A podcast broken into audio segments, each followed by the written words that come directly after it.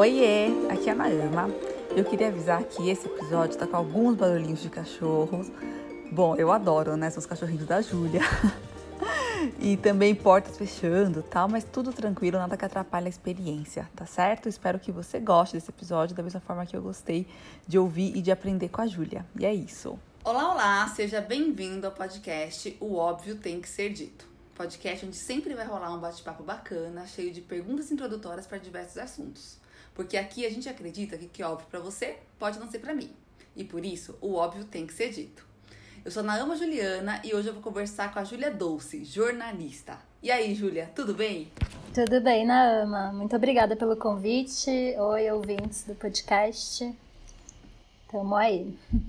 Obrigada a você por ter aceitado. E hoje estamos aqui para falar do quê? De jornalismo, né? Isso. E e Júlia, já começa com polêmica. Em 2009, caiu a obrigatoriedade de ter diploma de jornalista para exercer a função, certo? Certo. Mas, o fina... Mas jornalistas continuam se formando, inclusive você que se formou em que ano? Eu me formei em 2016. O que faz um jornalista? Então, é polêmica mesmo essa questão, hein, Ana? Porque na época que isso era uma polêmica, não existia nem as atuais polêmicas. Então, os, tempos, la os lados da polêmica eram outros, assim, eram meio invertidos, sabe? Uhum. É, mas sempre teve um pessoal do jornalismo que previa a importância de você de você ter essa formação por você entender a necessidade de um profissionalismo para além do, do claro qualquer um pode aprender a parte técnica é, fazer entrevista, montar um texto num caráter mais, mais noticioso, né? É, esses processos que são mais técnicos, mas que teria aí um, um compromisso ético e um compromisso é, com a profissão mesmo, assim, que, que é algo que tem que ser estudado, sabe? É, e, e o entendimento da forma, do, do motivo de você estar tá fazendo isso, do, é, da melhor forma de fazer, enfim, teorias da comunicação, teorias filosóficas da comunicação, enfim. É, e tinha esse lado que defendia, assim, que o profissionalismo caía, assim, caía a ideia do, do jornalismo, do jornalista profissional e principalmente um lado também mais sindicalista, assim, que pensava, que pensava na proteção dos, dos, dos profissionais, que, enfim, daí ia, ia, ia, perder um pouco, né, a, a proteção de, de quem tinha se formado jornalista, de quem era jornalista há muito tempo e tal. E, e na contrapartida você tinha aí um lado que talvez em alguma instância prezava por uma, uma democratização da ideia de quem pode informar, né? Que talvez fosse, talvez, um lado que a gente pode dizer que é progressista em algum nível, assim. É, porque também era uma coisa muito prévia à rede social, assim, né? Era muito início, 2009, né? É, era outro esquema, assim. Principalmente não era. Tinha-se essa ideia muito positiva de que as redes sociais iam trazer a democratização de, de quem podia dar informação. E daí, pensando no jornalista como no jornalismo mais opinativo, é, não sei, talvez colunistas, assim, uma coisa mais é, tinha, tinha, tinha isso, essa ideia de que, pô, agora todo mundo tem acesso a dar opinião. E daí descambou no que, no que aconteceu, né? Que, que é essa, esse exército de fake news, essa desinformação pra caramba. E agora aí o governo super é, batendo no, no jornalismo profissional como principal arma deles, assim, é apostar na desinformação, né? Então é louco isso, assim, porque eu entrei no jornalismo ainda numa época em que você tinha aquela, aquela expressão do PIG, do partido da, da imprensa gol, golpista, nem lembro mais o que, que significa o PIG, que era tipo um, uma expressão da esquerda para falar da grande mídia e do oligopólio da mídia. Hum, eu... sei, lembro, lembro. É, e daí você Nossa. tinha, tipo, isso versus mídia alternativa, mídia independente, né? E é óbvio, você sempre teve os, os interesses da grande mídia, o que a grande mídia tava, tava recebendo para falar também. Teve, é óbvio, você sempre teve notícia, informação de qualidade, claro. É, todo o profissionalismo que é a Globo, por exemplo, mas ao mesmo tempo. É, a Globo já foi disseminadora de fake news é, de, e já teve lados históricos, né? Desde, uhum, sei lá, certeza, negar diretas já É, até atualmente. O, deba o, debate do Collor que foi editado, né? Aquele último debate Sim. do. É, que eles, eles mesmos já assumiram, enfim. Uhum. E também outros veículos, né? O Folha, Estadão já fizeram meia-culpa. O Estadão eu acho que, eu nunca fi, que nunca fez meia-culpa em relação a apoiar a ditadura. Agora eu tô confusa. É, no impeachment da Dilma, a gente teve, tipo, literalmente. É, propagandas, né, que ocupavam aí todas as páginas, do, páginas enormes do jornal, assim, uhum. dupla página, né, é, pelo impeachment. E sempre ficou, sempre ficou muito amarrado com dinheiro, basicamente, né? E e agora, sei lá, a gente continua tendo, por exemplo, o Agro é Pop na Globo, que é uma agenda do agronegócio, que entra uma grana, uma grana enorme do agronegócio e tal. Mas ao mesmo tempo tudo ficou mais sutil entre esses, esses primeiros opostos de o que é jornalismo profissional, o que é democratizar o jornalismo, o que é dizer que uma pessoa que fez direito pode fazer jornalismo, uma pessoa que fez ciências sociais pode fazer jornalismo. T tudo isso meio que não importa mais, porque a gente é, é tipo Estados Unidos e União Soviética se unindo contra o nazismo, assim, sabe? Não importa mais, porque você tem aí a Globo fazendo um grande serviço de tentar informar quando o presidente tá diariamente tentando negar uma pandemia, por exemplo, uhum, sabe? Uhum. Então, a, a, uma, a, discussão do profissionalismo do jornalismo, ela deu uma inversão, assim, essa coisa do diploma. É, talvez pessoas que não apoiassem no passado ter diploma agora apoiem porque porque virou uma guerra mesmo contra o jornalista como a pessoa que quer te manipular, e, e essa é o. É, é isso que, o, que o Bolsonaro quer que as pessoas acreditem, assim, sabe? Porque. É. Não, hum. e assim, eu super acho também que as redes sociais democratizaram a informação, mas também democratizaram também opinião, né? E todo Sim. mundo acha que opinião é notícia e que opinião é verdadeira. Sim. E não é, né? É uma coisa que eu penso, e até eu queria te falar disso. Você falou de jornalistas opinativos, né? Eu sempre pensei que quando, sei lá, tivesse numa revista, num jornal lá, opinião, aquilo uhum. não necessariamente fosse jornalismo, porque, sei lá, uhum. não tem alguma apuração, alguma coisa assim. É o que eu acho. Né? Assim, Sim. Assim, o que eu acho, não eu, que eu não escrevo, né? Mas o que a pessoa acha, Sim. né? Sim. E opinião é jornalismo? Nossa, que pergunta difícil. Casquinha de banana, amiga. eu acho que talvez. É... Bom, vamos lá. Eu acho que assim. De novo, né? Antigamente a gente lutava muito para dizer que o jornalismo nunca seria, nunca seria uma coisa é, imparcial, porque uhum ele é feito por seres humanos com parcialidade. Então, uhum. é, e que o problema da, de, de muitos veículos da grande mídia era não é, assumir na sua linha editorial que ele estava sendo parcial quando claramente ele estava, porque estava entrando dinheiro de propaganda de determinado setor, ou porque tinha interesses, amarrações políticas, enfim. Então, a mídia independente, que as pessoas criticavam por ser uma mídia de esquerda e tal, ela era uma mídia que informava, ela deixava claro que ela era de esquerda na linha editorial, ela deixava claro o que ela defendia. A partir dessa visão de mundo, a partir desse, dessa, sei lá, é, epistemologia mesmo, é, você, você vai ter a informação, entendeu? Então, antes a gente falava assim, você tem entre os padrões de manipulação que uma imprensa que se diz neutra, mas é impossível ser neutro, entre uhum. esses, esses padrões de manipulação, você tem desde escolher o que é pauta e o que não é, o que é notícia e o que não é, sabe? Então, certo. tipo, ah, Sim. rolou um despejo de, de, uma, de uma ocupação aqui na Zona Norte, por exemplo, sabe? Ah, isso não vai ser coberto, isso não é notícia. Ao mesmo tempo, tipo, alguma outra coisa banal, ou alguma outra coisa que atende os interesses, vai ser notícia. Entendi. Então, tipo, sempre foi muito importante a gente lutar para dizer que o jornalismo não tinha como ser imparcial. E isso defendia, de alguma forma, quem.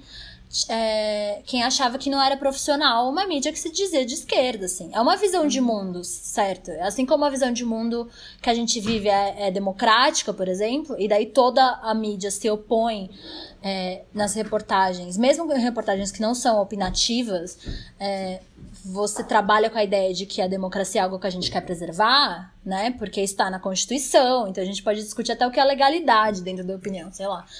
Então, é, você, você escolher um lado tá na base de tudo, certo? Isso, isso também é uma, é uma opinião, é algo ideológico, mas, mas também é um fato, assim. Você escolhe lados em, em todos os momentos no jornalismo, né? Você escolhe que, quem você vai ouvir, o que você vai perguntar, o que é notícia, o que não é. É você escolhe a raça das pessoas que você vai entrevistar, você, quer dizer, você deixa de escolher, né, no caso, porque você acaba só entrevistando pessoas brancas ou só homens brancos, enfim. Isso sempre foram padrões de manipulação, assim. Então, pensar o que é opinião nisso tudo, talvez vai, a gente pensa, pega uma coluna de opinião, sabe? Algo que é mais. Talvez não seja fazer. Eu acho que entra dentro do jornalismo, que é uma coisa muito grande, mas não, você não é um repórter, você não tá entregando uma notícia e tal. É, ao mesmo tempo, por exemplo, se você tem quadros de opinião em que tem diversas opiniões, sabe? A, a ah, Folha trabalha muito bem com isso, por exemplo. A Folha tinha como colunista do, do, do Vivier ao. Não sei pensar em uma pessoa de direita agora que é a Folha tinha. Eu acho que o. Que o... Ai, eu não... aquele filósofo. Caio Coppola, não, não... Ai, o Pondé. O Pondé, acho que era, que é. era colunista da Folha, por exemplo. Uhum. É, ou sei lá, o Boulos era colunista uma época, é. enfim. É. O Sakamoto, colunista do UOL, mas você também tem. É, ou, ou, por exemplo, no, no, no, telejornal, o telejornal do. da cultura, né? O, o, o Jornal da Cultura. Ele sempre tem duas pessoas convidadas para opinar. Em um momento de jornalismo. Então. Eu acho que faz parte do jornalismo, sabe? E faz parte expandir, expandir a ideia do que é opinião, assim. A opinião tá em tudo.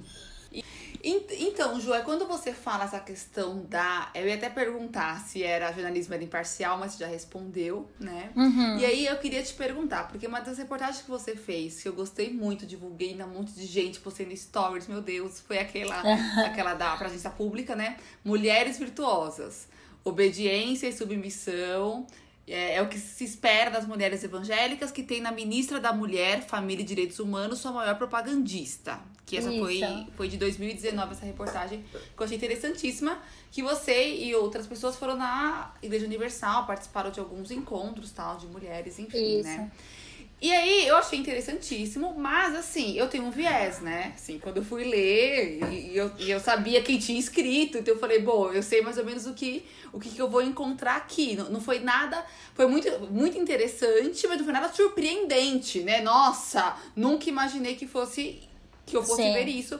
E acredito que para você também, né? Quando você Sim. saiu para fazer essa reportagem. Aí, mas isso aqui me faz perguntar é justo já sair com esse viés, assim, né? Tipo, vou na Universal, ver como é que funciona, vou no Templo de Salomão, já sair tão enviesado assim?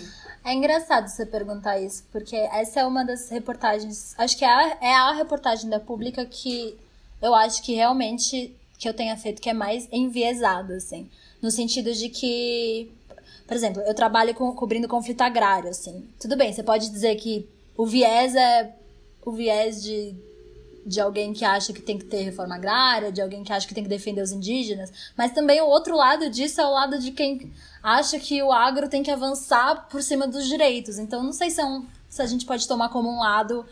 É, como um lado que deve ser ouvido, né? E daí, uhum. quando você pega essa reportagem das mulheres virtuosas, é, e eu fui pautada desde o começo dessa forma, né? Que é, por exemplo, a gente vai contar a história de absurdos que acontecem com mulheres na igreja evangélica, é, pensando é, nesse poder agora que a Damares está tá tendo aí, né?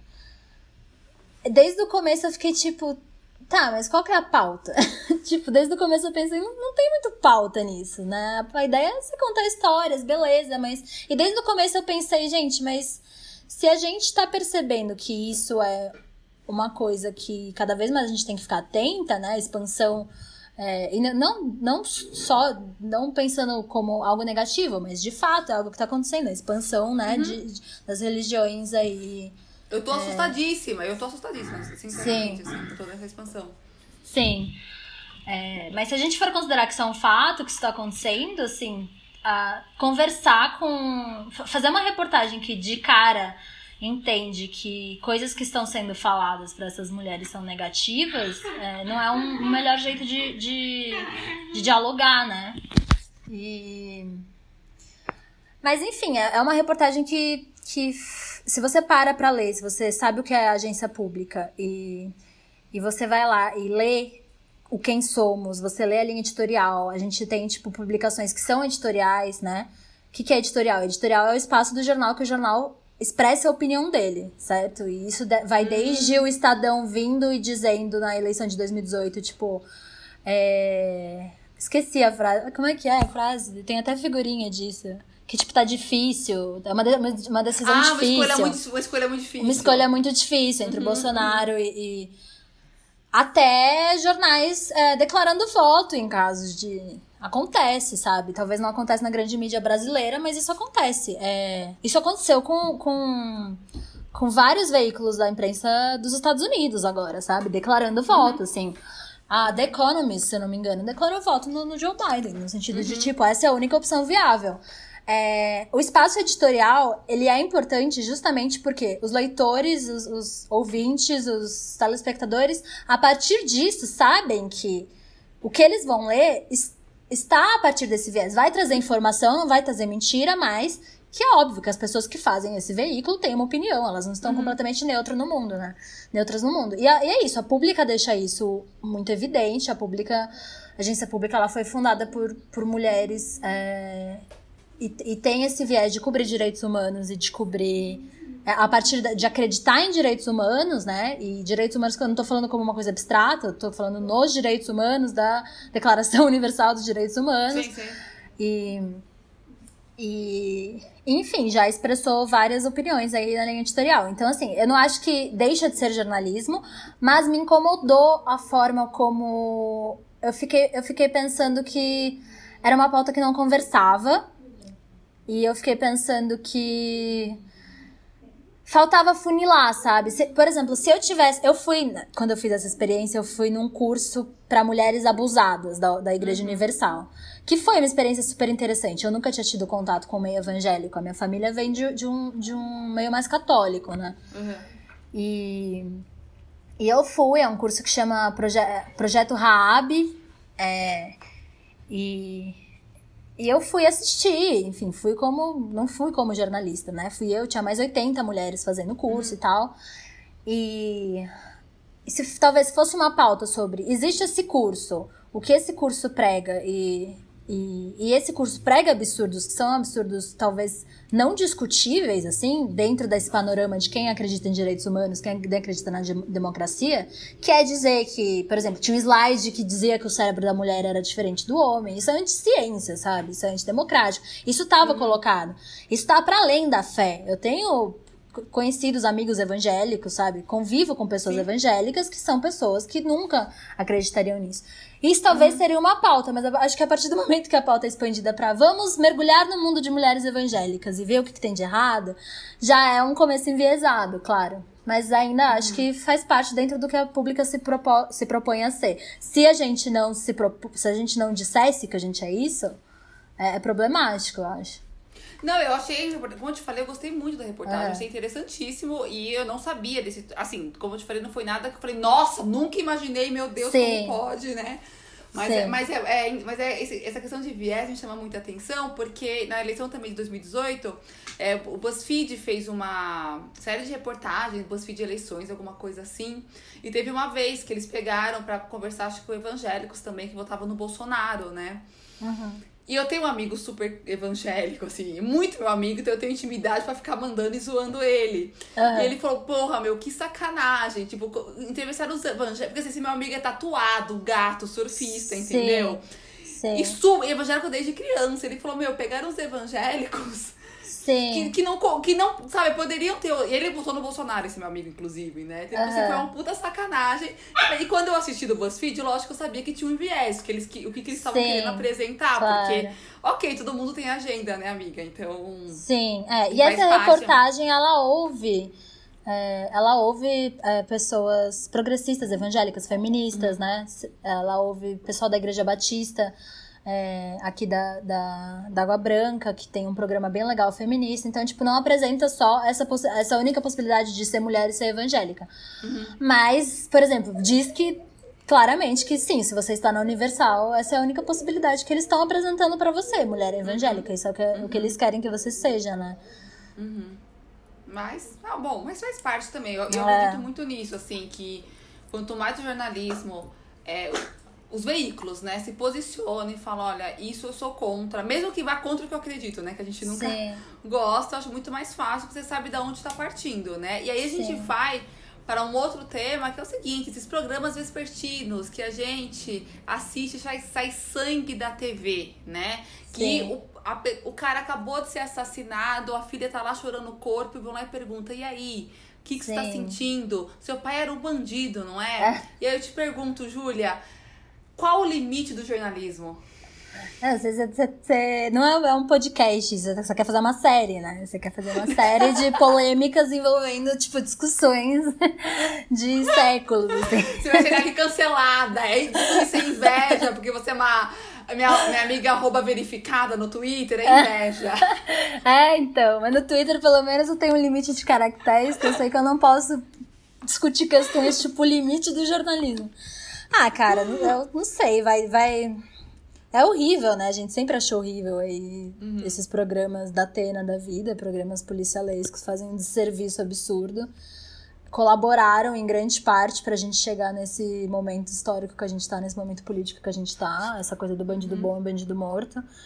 É, esses programas, eles ferem uma série de leis sobre, sobre os limites da imprensa. Então, se a gente for pensar que o limite é, é o que tá na lei, esses programas, eles são ilegais em inúmeros sentidos. Uau. Então, tipo, pensando no direito, tá aí o limite. Eles não, não podem, você tem, você não, não, é, não é bagunça, né? Pô, jornalismo não é bagunça, você tem leis do, que- dos que você pode e não pode tratar. Assim como você não pode chegar e, e entrevistar uma criança e, na TV e expor a criança sem autorização do pai, é, tem uma série de, de princípios que, principalmente a televisão, por ser concessão pública, é, e todos os canais estão.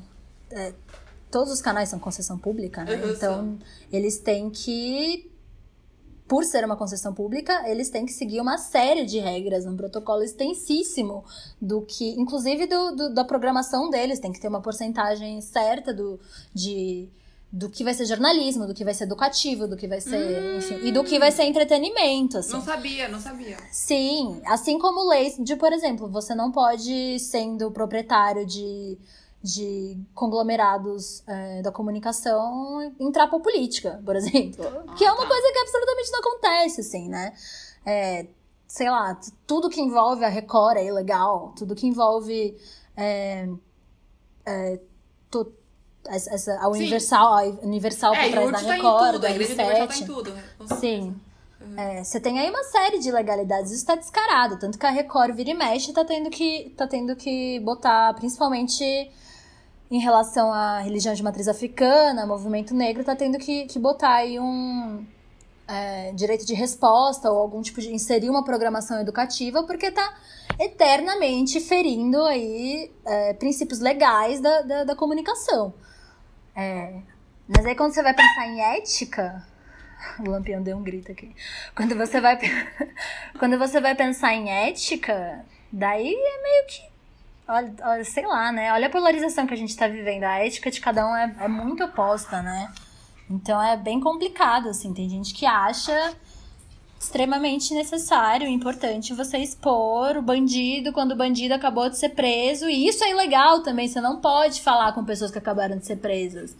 É, você não pode. Não, não existe pode chegar lá no camburão não, com a- Imagina, com- não pode fazer isso. Isso é ilegal. Isso é ilegal. Você não pode falar com uma pessoa antes da audiência de custódia. O primeiro contato que essa pessoa tem que ter em relação ao fato dela ter cometido um crime é uma audiência de custódia. Ela não pode falar com a imprensa antes disso. Não tem, é óbvio, né? Se for um caso famoso, sei lá, um assassinato de não sei o quê, daí o jornalista tem o contato da pessoa que acha que isso é uma coisa. Mas, tipo, existem resguardos no direito sobre também sobre isso, sobre pessoas que acabaram de ser presas. A pessoa acabou de ser presa, gente. Não tem. Mesmo em flagrante, sabe? Não, não, não existe isso. Porra, existe direito por um motivo, existe justiça por um motivo. Você não pode tacar uma câmera numa pessoa que não tem nenhuma possibilidade de dizer não, não posso ser filmada, não quero ser filmada, é, e obrigar a pessoa a falar, sabe? Então é isso. Eu acho que talvez nesse sentido o limite é a legalidade, assim. Tá completamente ilegal tudo isso. E a gente. Nossa, enfim. amiga. Então estamos perdidas. Estamos, Estamos da perdidíssimas. Não, não, não tenho o que dizer. E já era horrível, né? Isso já era, uma- Uhum. já Não, era é, horrível já- antes da quando gente já- chegar nesse ponto que a gente tá. Então é uma coisa que tá historicamente exatamente. horrível aí. Você acha que é bem mais nova que eu, mas quando eu era criança tinha um jornal impresso, notícias populares já. Já uhum. tinha essa. Então não é de agora que acontece isso, Sim. né? É uma Super. coisa de, de sempre. Ô, Ju, você falou um pouco, é, você falou muito bem, né, de sobre viés e tudo mais. E eu queria que você falasse um pouco sobre fotografia no, jornal, no jornalismo, porque você também é fotógrafa, né? Sim, eu sou. Yes, e... eu adoro falar sobre isso. E assim, é muito legal, porque assim, a fotografia que eu acho fantástica, porque assim, é um frame, você tem assim segundos. Não é igual meu celular que tem 500, 50 fotos de selfies minhas que eu escolho Sim. a melhor e posto, assim. Você tem ali, sei lá, você seguiu a caravana do Lula, né? No, no, no que ano? 2017. Em 2017. Caravana pelo Nordeste. Exatamente. Então, assim, você não dá pra ficar, ô presidente, para aí, não é? Assim, é aquilo lá pegar o momento, né? Sim. E fala um pouco, como é que é fazer jornalismo através de fotografia? Ah, eu adoro. Eu tô, eu tô um pouco distante do que é considerado mais fotojornalismo, que é, que é essa coisa mais noticiosa. Na época uhum. que eu uhum. trabalhava no Brasil de Fato, eu acompanhava mais de perto política, né? É, então, uhum. eu ia em todas as manifestações fotografar e, e acompanhei bastante também o, as, ele, as eleições de 2018 e tal. E então você tinha aquela coisa mesmo do. do é naquele tempo, é naquele instante, né? E. Ah, eu acho, eu acho, sempre me deu muita adrenalina, assim, eu acho muito legal. E hoje eu faço o que se aproxima talvez mais de, de um. É fotojornalismo, mas tá mais pra uma área mais documental, assim, porque as reportagens que eu faço são mais a longo prazo. Então eu consigo. Dificilmente eu vou. Eu vou. Vai estar uma coisa acontecendo, e daí eu vou lá e, e e eu não tenho como pensar muito em desenvolver aquilo, vai ser tipo noticioso, fotojornalismo por, sabe? Então. Ah, para lá, porque tem, a questão também do fotojornalismo de pegar no calor da hora, vai, tira, é, é isso que tem. Você é. tá dizendo que o que você tem feito agora, você consegue pensar numa estética da fotografia? É, numa estética ah, melhor, na história que, que eu quero legal. contar. É, que tá mais voltado porque seria um, uma fotografia documental, né? Você tentar documentar pelas fotos as fotos contarem uma história. Então, aquele, aquele ensaio de fotos vai contar uma história por si. E, e eu consigo ter um tempo maior para pensar nisso. Às vezes não também, porque às vezes eu vou como repórter de texto. Na maioria das vezes eu tô, eu tô como repórter de texto e fotógrafa. Daí também não tem tanto esse, esse tempo e essa coisa de, de você construir a estética disso e o conteúdo da foto para ela ser um documento, para ela ser um, um trazer, né, uma informação, sei lá, que que tá para além, assim. Mas. Ah, tem muito o que falar, assim. E o que eu mais gosto de falar sobre isso, na verdade, que é o que eu gosto de pesquisar e que eu pretendo estudar em pós-graduação e tal, é essa coisa mais da ética mesmo, do, do poder na, na, na, fotografia, assim. Pensar racismo, colonização na fotografia é o que eu mais me uhum. interessa. Eu acho uma discussão super necessária e que ainda tá bem no ainda tá bem se iniciando, assim, é, no mundo todo, para falar a verdade, porque no mundo todo a gente ainda tem como aspiração aí, como conhece o trabalho de fotógrafos brancos, homens brancos velhos, assim, que documentam quase que exclusivamente é, pessoas em vulnerabilidade, né? E daí, sei lá, de, seja fotografia de guerra, seja tipo Sebastião Salgado documentando MST, é, seja pessoal que faz essas fotos mais, mais é, étnicas seja, mesmo, né? Tipo, sim. vou, vou seja, conhecer agora um povo. Agora a polêmica que teve foi o cara que, não, não sei o nome dele, sinceramente, que sim.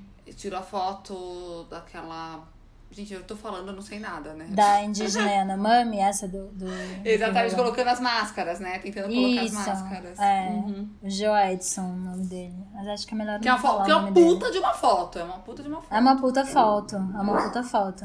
É uma foto que por si só ela diz muita coisa, né? Uhum. Ela é esteticamente uma coisa super interessante. Ela é uma baita foto, né? Em nenhum momento discutiu-se o quanto a foto era uma ótima foto. É um momento interessantíssimo de você ter uhum. de você ter registrado.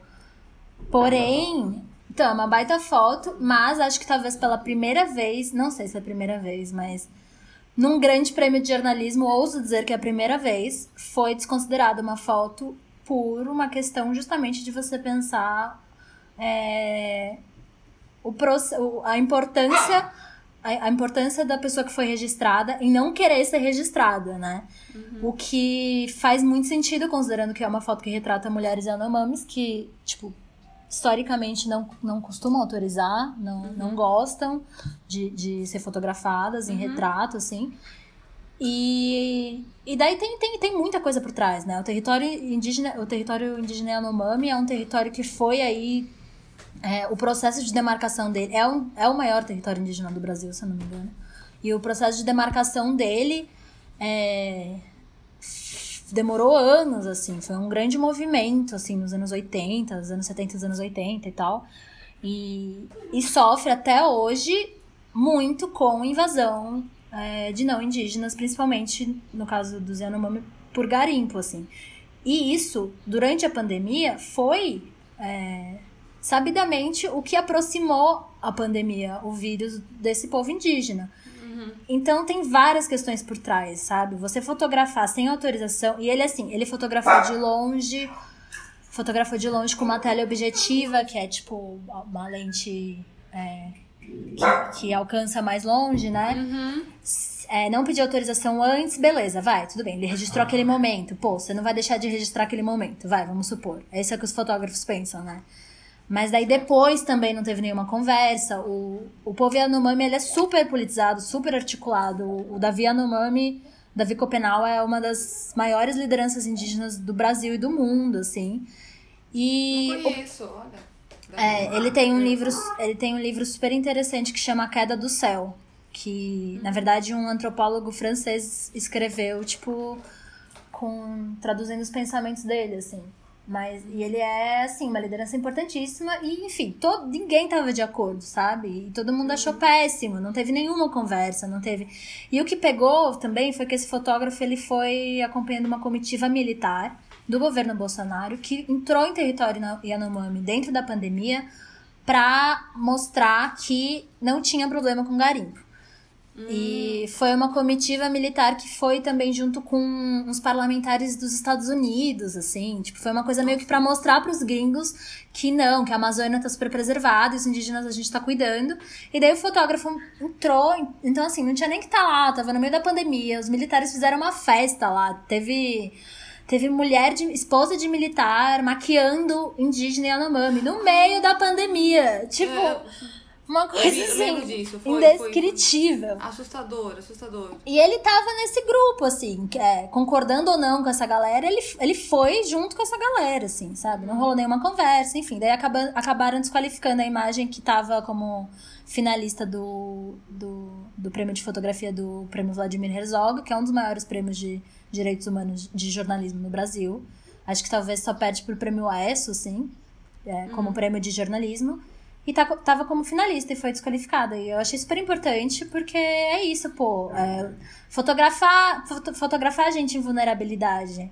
Fotografar principalmente povos indígenas que nunca conseguem é, opinar e autorizar sobre nada, né? As pessoas chegam fotografando criança indígena, criança negra, sei lá, fazendo turismo, safari, como se fosse. Pessoa situação de rua, né? Sai Exato. como se fosse assim, território público. Exato. Daí eu até brinco que, tipo, um dos projetos que eu ainda vou levar pra minha vida de fotografia documental é chegar numa escola cara, paulistana, no Rio de Janeiro, e sair fotografando criança, assim, tipo. Nossa! E é óbvio que eu ia ser presa, sabe? Porque existe uma, um grande entendimento de que você não pode ser fotografando crianças. Então, por que, não, que pessoas chegam. Me preparando pra prisão. É isso, é. me avisa antes, tá? É um projeto de vida, assim, chegar fotografando criança branca, sei lá, no, no Bandeirantes, criança de 10 anos, 9 anos.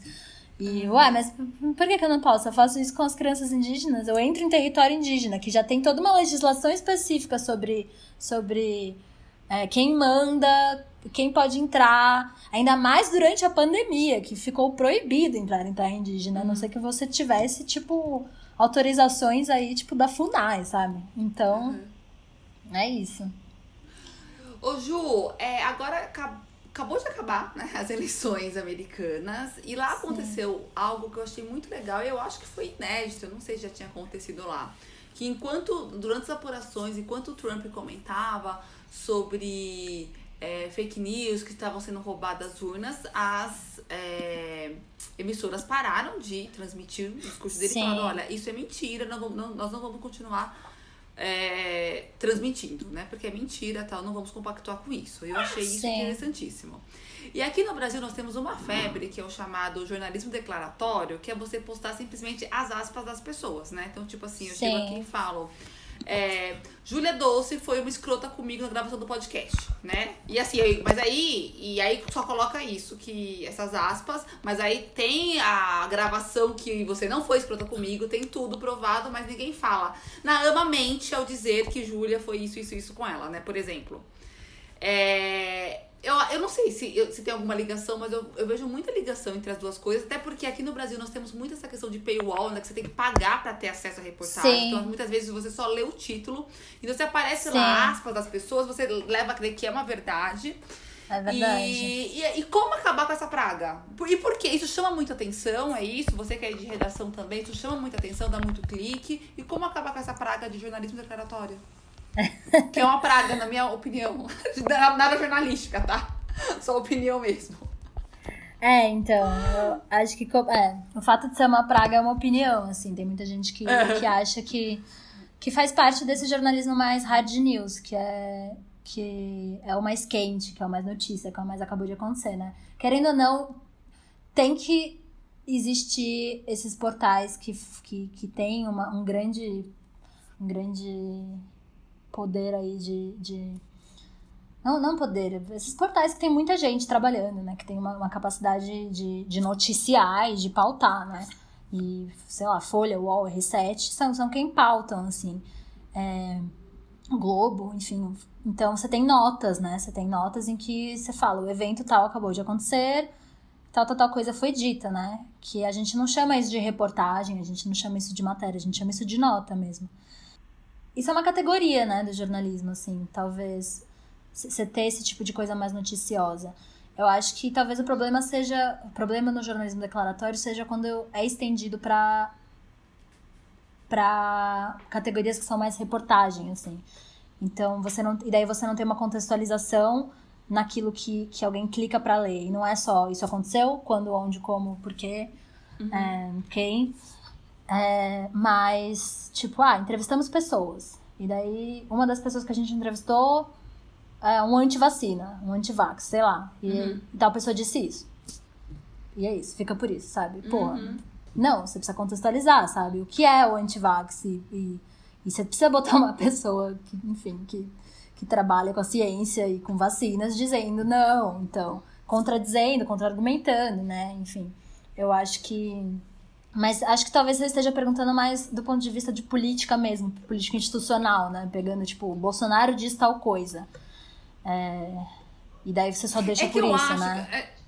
É, exatamente. E como a gente tá numa questão de fake news, vivendo o fake news, e que todo mundo acha que qualquer coisa é notícia, eu acho muito problemático quando você só coloca é, as aspas das pessoas sem pontuar que é mentira, sim. por exemplo, né? Tipo, você coloca um terraplanista ah, falando, poxa, aí você não. Sim deveria ser, né? Fulano Sim. de Eu acho que talvez eu... agora, eu acho que agora que a gente tem a fake news como instituição, como governo, é, eu Ai, acho que isso, tem, isso tem acontecido mais de fato, assim, a mídia tem mais do que talvez antigamente a mídia não sentisse necessidade de fazer, assim, em outros governos que também é, que também estavam, enfim, só falando coisas para se beneficiar. Né?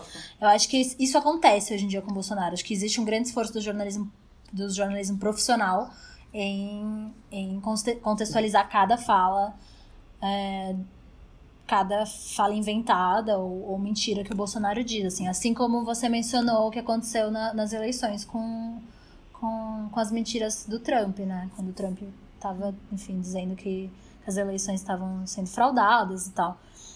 É, é, louco, porque é inédito, talvez, né? Então, talvez isso antes não fosse visto como um grande problema e já fosse em alguma instância. É, uhum. Você simplesmente colocar as aspas de políticos e tal, e não, e não apurar e não ir atrás.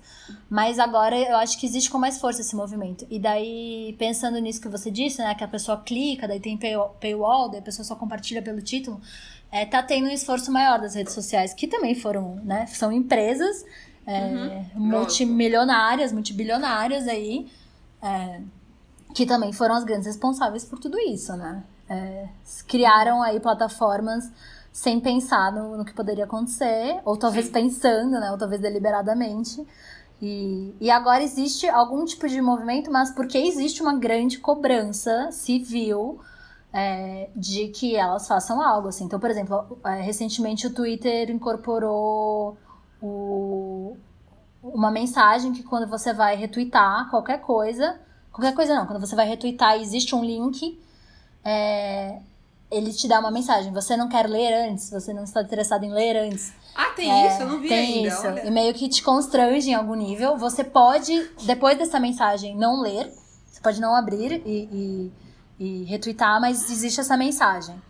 Nossa, é, é. E também é, tá mais difícil de você retweetar é, tweets com links sem comentar.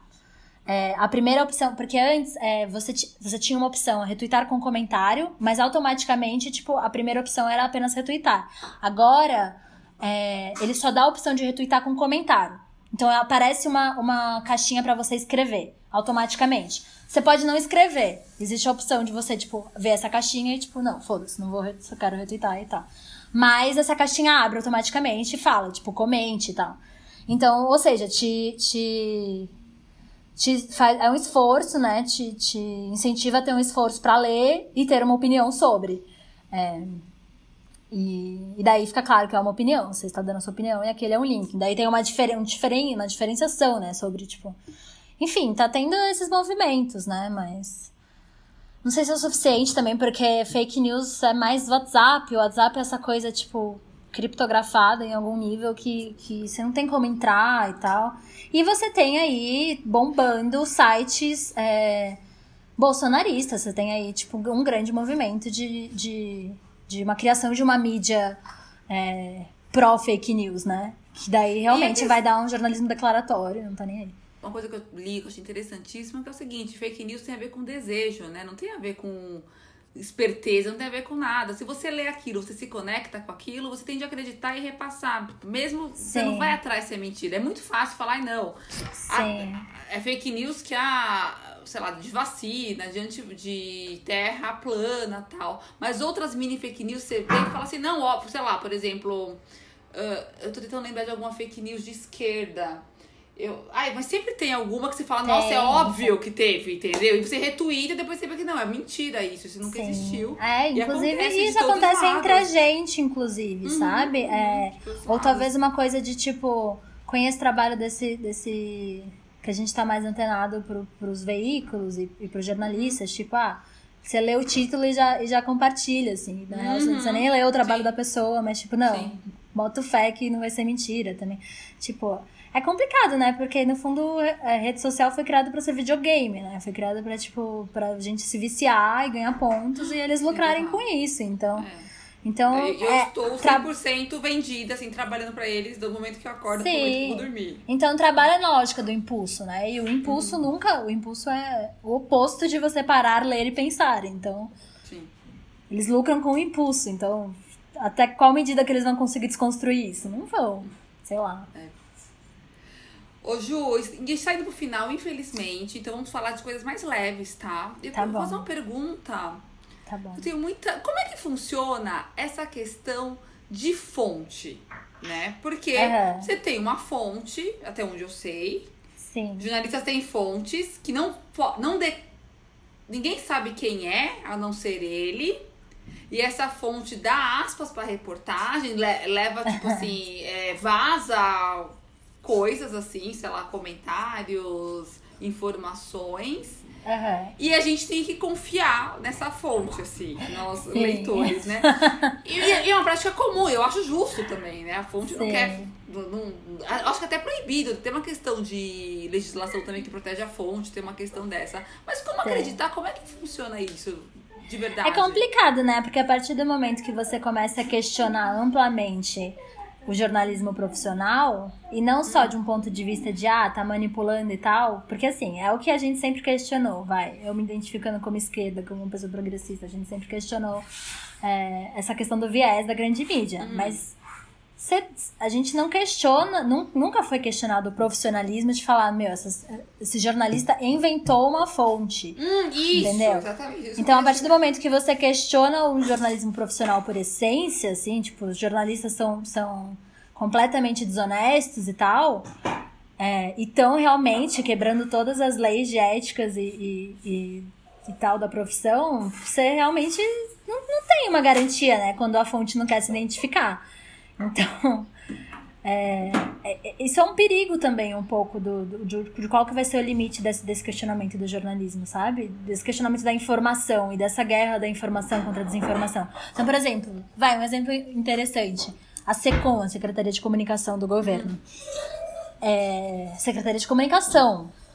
Pô, ela, ela gere tudo que, que diz respeito à, comunicação e jornalismo, sabe? Tanto a assessoria do presidente, né? Tanto o que, o que diz respeito a assessorar e a divulgar as informações do governo, mas também as empresas públicas de comunicação, a IBC, a TV Brasil e tal, que fazem informação, fazem jornalismo sobre o governo. Tá. Certo? A SECOM chegou num nível de. de bom, chegou, a SECOM chegou num nível de, de postar nas redes sociais que, que não precisa vacinar, que, que é questionável se, se é legal vacinar ou não, sabe? Se é importante vacinar ou não.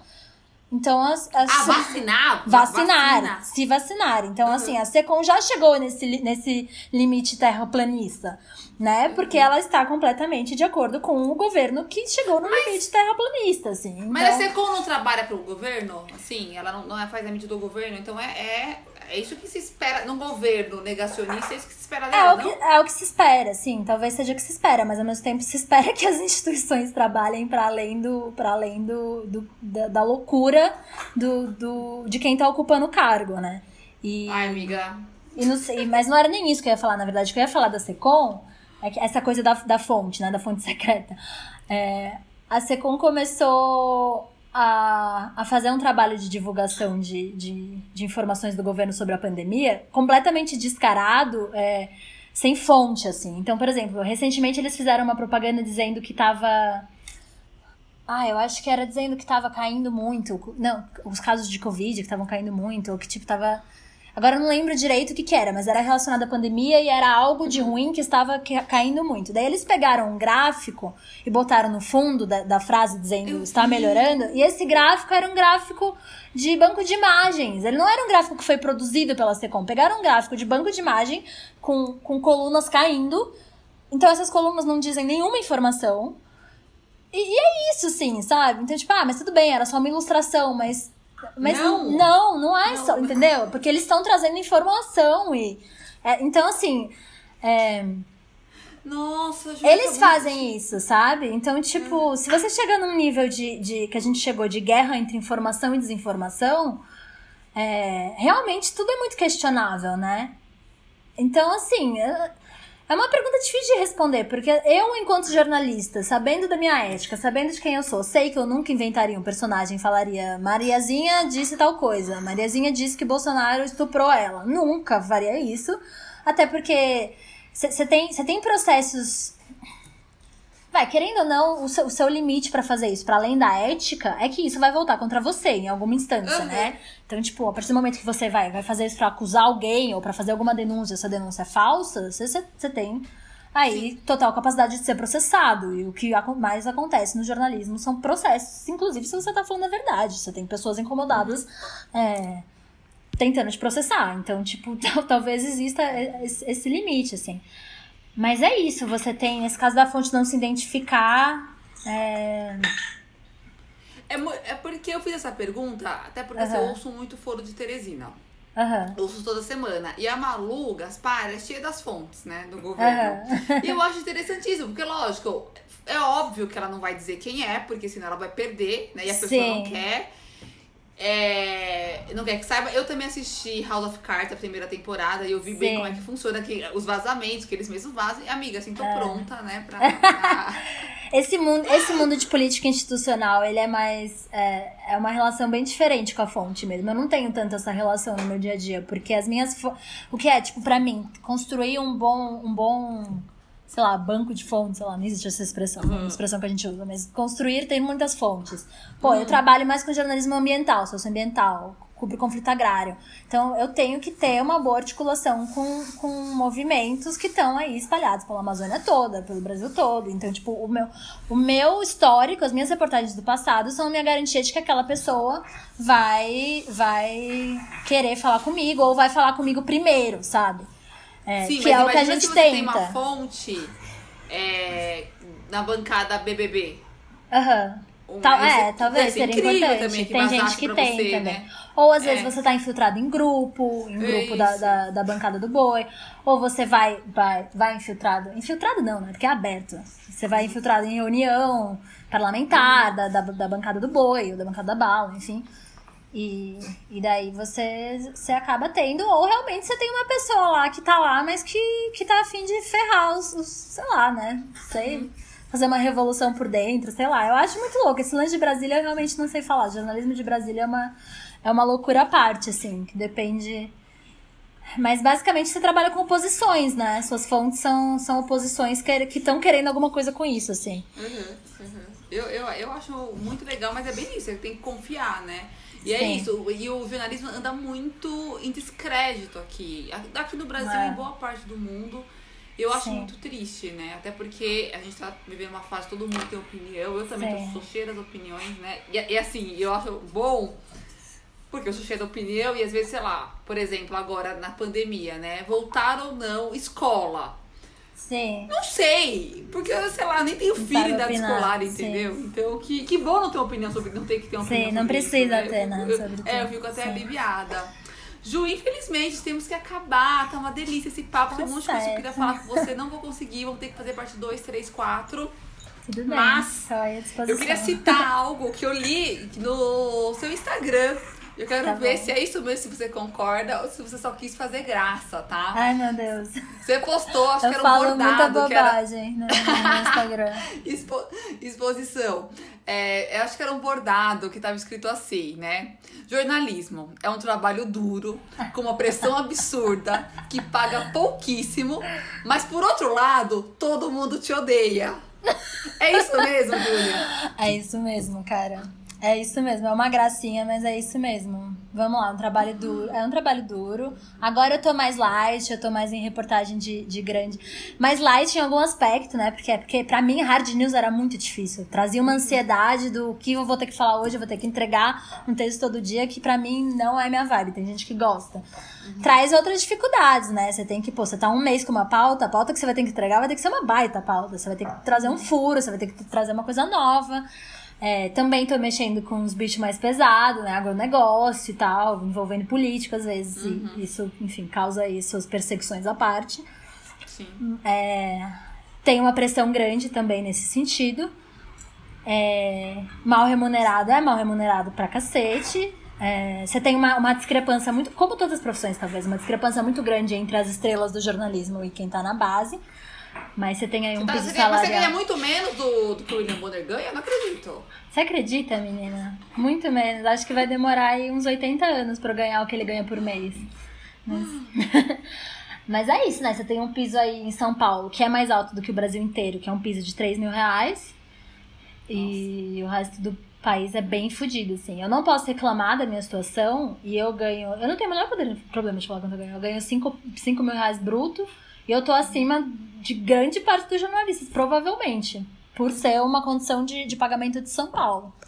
Nossa. E fazendo oito horas diárias. E. que mais? E por outro lado, todo mundo te odeia. Todo mundo te odeia. O tempo todo. Nossa, hater o tempo todo. Cada reportagem que você, que você publica vai ter algum tipo de hater específico. Pô, eu, a gente publicou agora uma série recentemente. É, era uma vez no país da cloroquina, falando de cidades onde os prefeitos estão fazendo maluquices, endossando a cloroquina e a ivermectina, né? Caramba, assim, teve pessoas muito educadas que vieram realmente querer entender, mandaram e-mail. O meu e-mail tá disponível nas minhas reportagens. Então eu acabo recebendo muita coisa, assim. Geralmente eu recebo muita gente legal elogiando também. Mas a gente abriu aí, abriu um pretexto para um monte de, de bolsonaristas te xingar de tudo quanto é coisa. Então, assim, você ser xingado em rede social é praxe.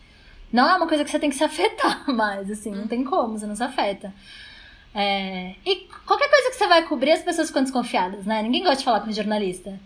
É, você, por isso que você precisa construir essa confiança com fonte, que é a confiança da pessoa saber que, que você está realmente interessado em, em denunciar alguma coisa que vai beneficiar essa pessoa, né?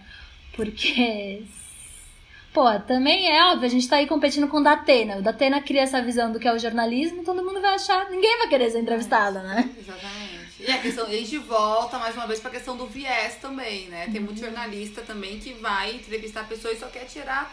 Sim. Quer tirar o que ele quer tirar o que ele pensou tirar na casa dele, né? Sim. Já vai com isso focado E tem muito, tem muita butre mesmo, tem muita violência, Sim. tipo, na forma de você abordar as pessoas. Tem muita gente que, que extrai tudo que quer extrair da pessoa e daí não, não volta nem pra entregar a reportagem. Ficou desse jeito, sabe? É, tó o link e tal. Uhum. Então é isso. Pesado, pesado. Ai, Ju, foi uma delícia. Que delícia conversar com você. Foi legal. Mas agora, antes de encerrar, é aquilo. Você vai ter que me falar algo não óbvio seu, que é o que todo é mundo me fala quando vem aqui. Ai, gente, eu achei tão difícil isso. Acho que eu achei a pergunta mais difícil. Nossa, eu, eu tenho, um que eu, eu tenho um que eu. Você tem um? É, sobre você, né? Onde a gente se conheceu. Ah, é verdade. A gente se conheceu. Eu conheci a Naama fazendo aula de polidense. O que é minha cara, mas não é a sua, né? Não é a minha cara. Na verdade, já foi a minha cara, assim. Teve uma época da minha vida que eu achava que a melhor coisa que eu podia fazer por mim é ser ridiculamente sensual. Era, era um feminismo, era um, um, um, Ainda no começo de um feminismo liberal, assim, mas ao mesmo tempo o polidense não era só isso. Daí acabou virando uma coisa muito legal, né?